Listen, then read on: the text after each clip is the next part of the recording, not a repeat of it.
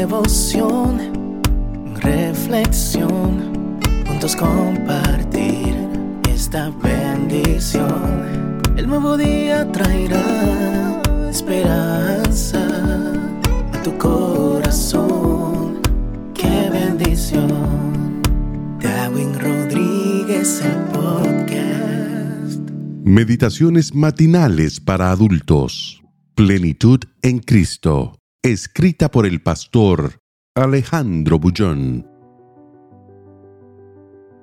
No temáis.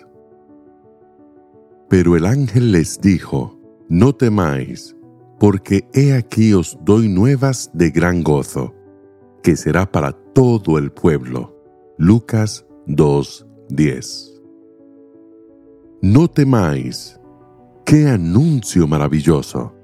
Viene a traerles la más extraordinaria noticia que alguna vez alguien podría recibir. Son nuevas de gran gozo. Gozo, ¿entiendes? El gozo divino no es la alegría pasajera que la carne proporciona. El gozo divino es aquel sentimiento maravilloso de saber que Dios te acepta como eres aquel deseo de salir corriendo por las calles de la vida y gritar a todo el mundo, no tengo más miedo, estoy libre. Y lo mejor de todo, esas buenas nuevas de gozo son para todos. Les dijo el ángel, los pastores estaban aquella noche oscura, aprensivos y llenos de expectativas. Habían estudiado las profecías y sabían que el Mesías debería nacer. Ellos aguardaban la llegada de alguien que les traería el regalo.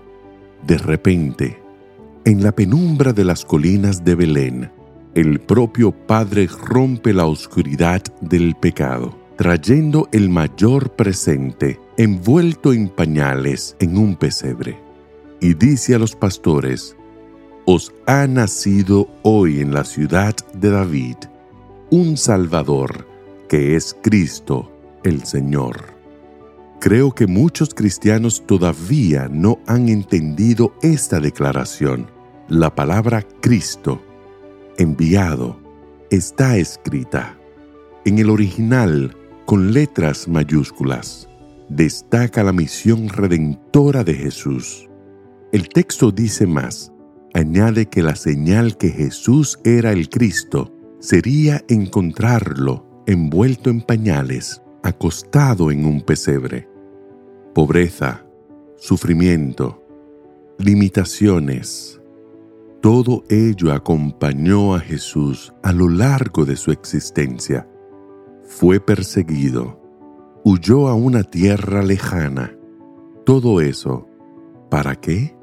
Para que tú vivas la vida abundante, las nuevas de gran gozo. Su pobreza es tu riqueza, sus limitaciones tu abundancia, su muerte tu vida.